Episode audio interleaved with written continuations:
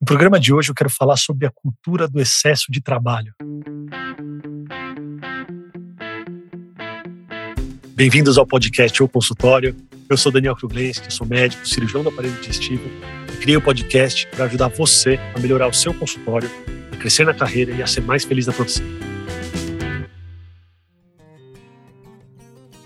A minha geração, ela se formou num ambiente onde o lazer, um período um pouco mais ocioso era muito mal visto. Isso não só acontece ou acontecia na carreira médica, como em diversos ambientes de trabalho. Isso é um tema muito recorrente, que acho que principalmente para a minha geração e para a geração mais antiga, felizmente isso tem mudado ultimamente, mas o fato é que durante a minha formação na residência, ter um período de lazer, ficar um, um período sem atender, sem operar, era algo mal visto. Existia uma cultura muito grande na formação de você trabalhar e não se queixar.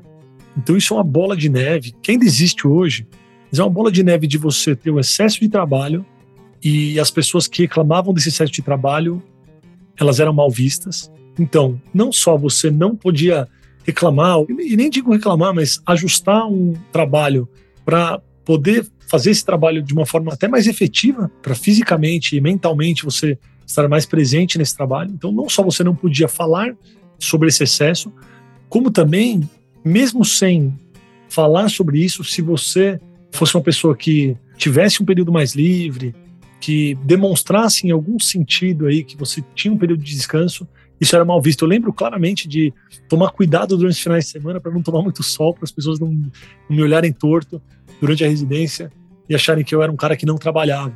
E essa cultura muitas vezes ela fica muito enraizada dentro da gente e a gente acaba levando isso para nossa vida toda, né? essa cultura de residência e a gente acaba não percebendo que existe um momento onde pode haver um período de transição, onde pode haver uma libertação desse peso do ter que trabalhar sem parar. Essa ruptura, ela pode acontecer de duas maneiras ou ela pode não acontecer. Então, algo que é muito comum é essa ruptura não acontecer né, no meio médico. Então, tem muito médico que durante a residência começa a ajudar alguma equipe, ele trabalha bastante, fica com uma carga meio que dobrada, ajudando a equipe e fazendo a residência, que também é muito puxada. E, inegavelmente, a gente aprende muito também trabalhando bastante durante a residência.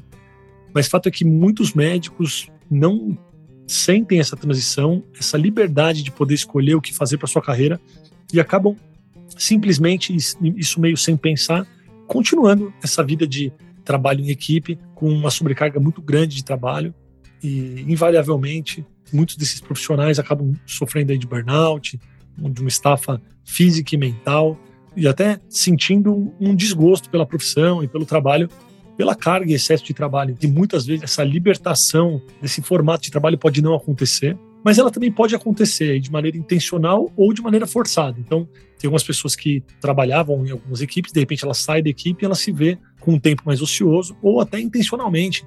Uma pessoa que tem um excesso de trabalho aí com uma, duas, três equipes, ou, ou um, dois, três trabalhos, e por algum motivo ela decide sair de um desses trabalhos e ela entra num período que pode ser um período muito perigoso.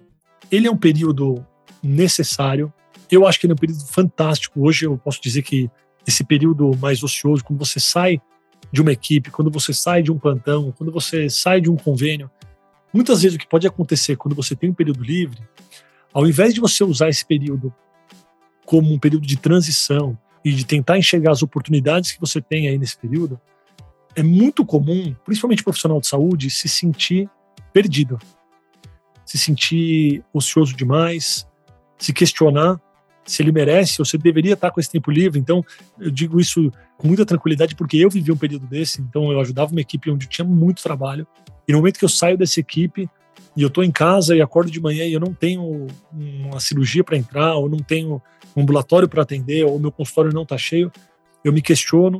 Eu lembro claramente disso acontecer comigo em casa e eu fui até conversar com minha esposa num desses períodos, questionando se eu não deveria voltar dar um plantão ou fazer algum ambulatório de hospital, porque momento onde eu saí de uma equipe que tinha muito movimento e eu tinha somente meu consultório que ainda não estava com movimento totalmente preenchido, eu me questionei bastante. Foi um momento chave. Nesse momento, toda a cultura de excesso de trabalho, a cultura de não poder ficar sem fazer nada, ela veio com um peso gigantesco em cima de mim, em cima da minha cabeça em cima do meu coração. Eu precisei trabalhar muito para poder entender que tudo bem para um médico ter uma terça-feira de manhã sem fazer nada, ou uma quarta-feira à tarde sem fazer nada. E até para entender que o não fazer nada fazia parte do fazer tudo. Não fazer nada fazia parte do meu trabalho. Quando você senta para olhar suas mídias sociais, para escrever um e-mail, para descansar, para fazer um exercício, isso faz parte do trabalho, porque o nosso trabalho ele envolve a nossa pessoa. O nosso trabalho não é só atender e operar. O médico ele tem muitos trabalhos além de atender e além de operar para quem é cirurgião. Então, entender que os períodos mais ociosos de cirurgia de atendimento faziam parte do meu trabalho, mesmo que eu fosse até um café às nove da manhã de uma terça-feira, sentasse para tomar um café para pensar o que, que eu gostaria de fazer, isso faz parte do trabalho, faz parte do planejamento de trabalho. E encarar esses períodos como uma oportunidade e como trabalho fizeram total diferença na minha carreira. Quando a gente fala em crescimento na carreira, a gente fala em oportunidade. E eu queria trazer para vocês uma oportunidade para o crescimento da sua carreira, que é o Summit de O Consultório. O Summit ele vai acontecer no dia 10 de setembro, no Hotel Tivoli, em São Paulo, para apenas 30 pessoas.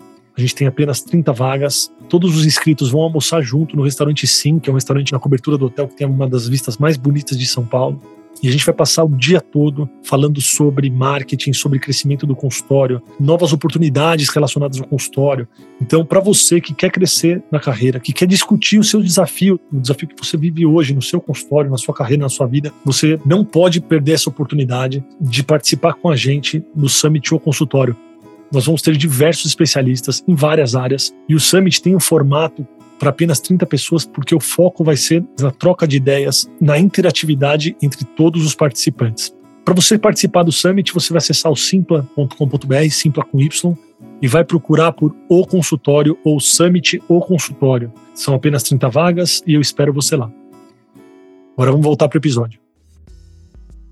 Tem muita gente que faz mentoria comigo e, e se sente numa encruzilhada quando vai largar ou quando quer trocar, por exemplo, um plantão de UTI pelo consultório, ou quando quer sair de uma determinada equipe ou de determinado hospital, e tem muito medo de já não ter aí engatilhado um trabalho que a remunere do mesmo jeito, ou que preencha a sua agenda do mesmo jeito. Mas eu digo que a gente pode encarar esse período com menos trabalho de uma forma mais leve. E realmente esse período, eu digo de novo, acho que eu já falei umas quatro vezes aqui, mas foi um dos períodos mais importantes na reestruturação da minha carreira e do meu consultório, que esse período foi um período onde eu consegui reestruturar toda a minha agenda, entender que eu podia mudar, que eu podia atender de uma outra maneira, que eu podia atender num outro horário. Isso, fazendo parênteses aqui, é muito interessante, porque às vezes a gente se pega numa agenda super corrida, mas quem faz agenda somos nós mesmos. Então, será que a sua agenda corrida e o que você faz hoje não pode ser alterado? É, então, tem gente que não gosta de operar de final de semana. Será que não está na hora de você tirar a sua cirurgia do final de semana? Porque às vezes a gente esquece que nós somos os detentores da nossa agenda. Sempre que existe uma ruptura do status quo, sempre que existe uma ruptura da nossa rotina, da nossa agenda, quando a gente é obrigado a mudar, a gente pode enxergar isso de duas maneiras. A gente pode enxergar vendo o lado ruim da perda, vendo aquilo que você deixou de fazer, mas a gente pode e deve sim enxergar esse período como um período de oportunidades. Falando em oportunidades, eu lembrei do livro Anticarreira. Quem escreveu foi o Joseph Tepperman. Inclusive, ele já foi entrevistado aqui no podcast. Ele fala sobre, sobre a gente não depender única e exclusivamente de um tipo de trabalho. Esse livro, no livro Anticarreira, ele fala sobre isso. E aí, fazendo uma analogia que ele também usa no livro, fazendo uma analogia com o coração, quando a gente forma colaterais, um infarto em uma das artérias que nos nutre não nos mata. Então, esse exercício eu acho muito interessante com a nossa carreira. Hoje, você tem aí na sua carreira as suas vertentes de trabalho ou uma única vertente de trabalho. E eu queria que você fizesse esse exercício. Se a vertente principal de trabalho que você tem hoje secasse, você tem outras vertentes? Você teria outras vertentes? Quais são os ramos de trabalho que você tem hoje em dia? Existem novas oportunidades dentro e fora da sua área de atuação, então muitas vezes a gente pensa só para dentro da nossa área de atuação, para dentro da nossa expertise, mas existem outros trabalhos. Então, será que dentro da sua área de atuação não existem outros caminhos a serem seguidos? Será que você não pode, de repente, se associar com outras pessoas para fazer um outro tipo de atendimento, uma outra forma de trabalho? Essa reflexão é muito importante. Eu quero que vocês façam essa reflexão relacionada ao trabalho e à vida de vocês. Eu quero que vocês criem esses novos caminhos. Isso é muito importante. E olhar interessante é que olhar para outros caminhos pode trazer não somente novos frutos financeiros de novos trabalhos, mas principalmente ele pode trazer uma alegria para o seu trabalho. Por que, que eu digo isso? Porque muitas vezes o consultório ou um determinado tipo de trabalho, por exemplo, um plantão, então digamos que você é intensivista e você dá plantão aí horizontal, segunda a sexta e tal. Você somente dar o plantão pode ser muito interessante, pode, mas pode chegar uma hora onde isso começa a te desgastar. E não significa que você não gosta de fazer isso, mas você está desgastada por quê? Porque falta um sal, um tempero, falta alguma outra coisa para dar um pouco mais de novos estímulos em relação ao trabalho. Então, esses novos caminhos eles podem servir como estímulos, como um sal, um tempero, algo que vai trazer até mais alegria para você fazer o que você já faz hoje. Eu espero que vocês tenham gostado dessa reflexão do episódio de hoje do podcast. Se você tiver alguma dúvida, se tiver algum comentário, eu quero que vocês me enviem nas redes sociais. Vocês podem me enviar no Instagram, no arroba. Vocês podem me enviar mensagem também no e-mail ou consultório arroba. Eu espero vocês no próximo episódio.